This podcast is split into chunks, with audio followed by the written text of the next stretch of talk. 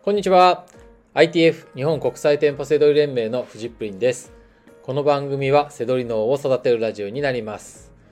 本日のテーマは、ファインプレーを意識すると3万円の利益獲得の可能性という内容になります。えっ、ー、と、セドリで伸び悩んでる方、はい、えー、伸び悩みに足りないのはファインプレーです。はい。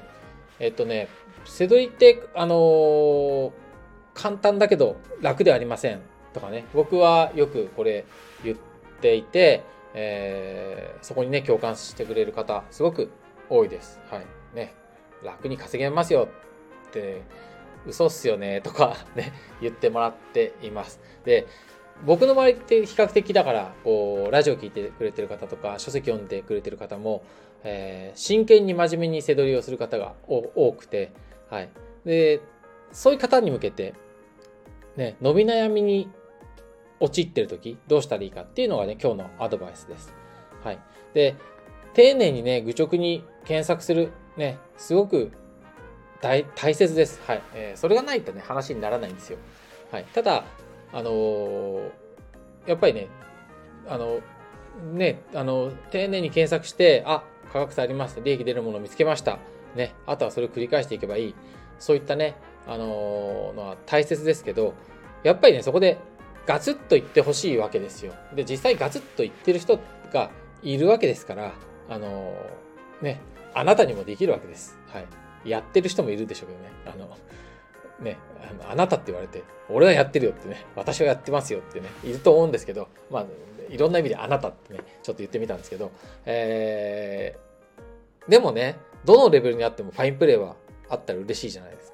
はい。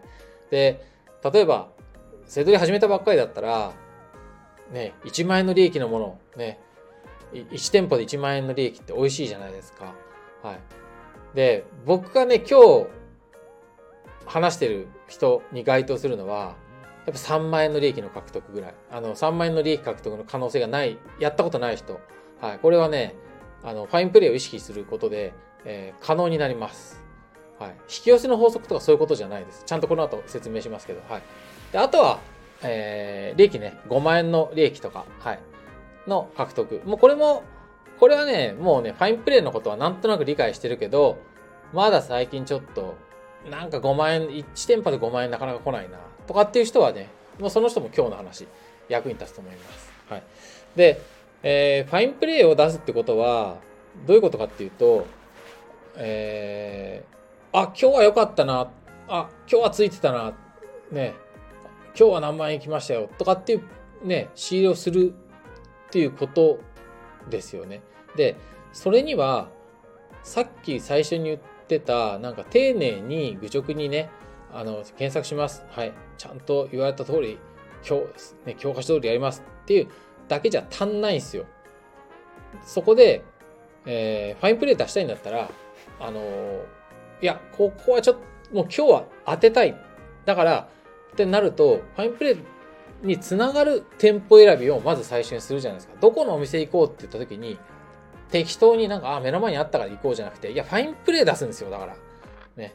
さっき言ってた、今まで出てこなかった1万円の、1万円の利益、3万円の利益、5万円の利益、もっと上でもいいですよね。今日1店舗10万絶対目指すんだとかっていう、そのファインプレーにつながる店舗選びしましょうよ。はい。もうこの時点で違ってきますから。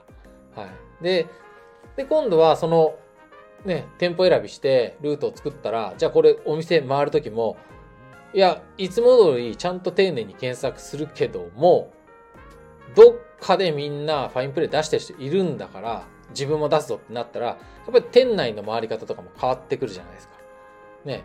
ん？今まであそこ行ってなかったけど、もしかしたらああいうとこにあるかもしれない。ああいうとこに利益商品隠れ隠れてるのかもしれないってなっていくんですよ。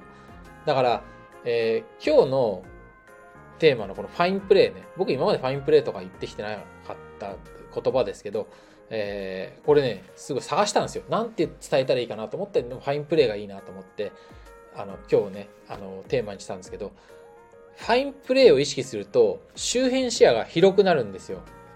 うん。僕は圧倒的に、あの、教える仕事をしてますし、この業界長いから、あの、コンサルの時とかでも、僕はその、あのコンサル生に、えー、伝えるのがね仕事ですよ。どうやって利益商品、ね、見つけるのか。でもやっぱりその時にあの当たり前ですけど僕の方が周辺視野が広い。お店のフロア全体を目に入ってるしえ店員さんがどこにいるのか、他のお客さんがどこにいるのかとか、ライバルがいたとしたら、あ、あの人同業だなとか、そういうのすぐわかります。そのくらい、あの、えー、同じことをしていても、視野が広いんですよね。はい、だから、ファインプレイが起こりやすいんですよ。確率が高いんですよね。はい。だからそういった意味で、あの、ファインプレイをね、意識してほしいんです。あの、当てるぞっていう、うん、さっき言った、あの、目標の金額ね、1万円、3万円、5万円、10万円でもいいですよ。はい。え、まだ自分が達成したことないファインプレー、ぜひ出してほしいなと思います。はい。ということで、ね、あの、この、現状に伸び悩んでいるんだったら、ファインプレーの意識、これがね、すごく大切です。重要です。え、それで本当に、あの、そんな、願、願うからあの引き寄せるってことではなくて、実際に行動が変わるので、あの、利益商品がね、見つかるようになります。はい。ということで、本日の放送は以上になります。最後までご視聴いただきましてありがとうございました。バイバーイ。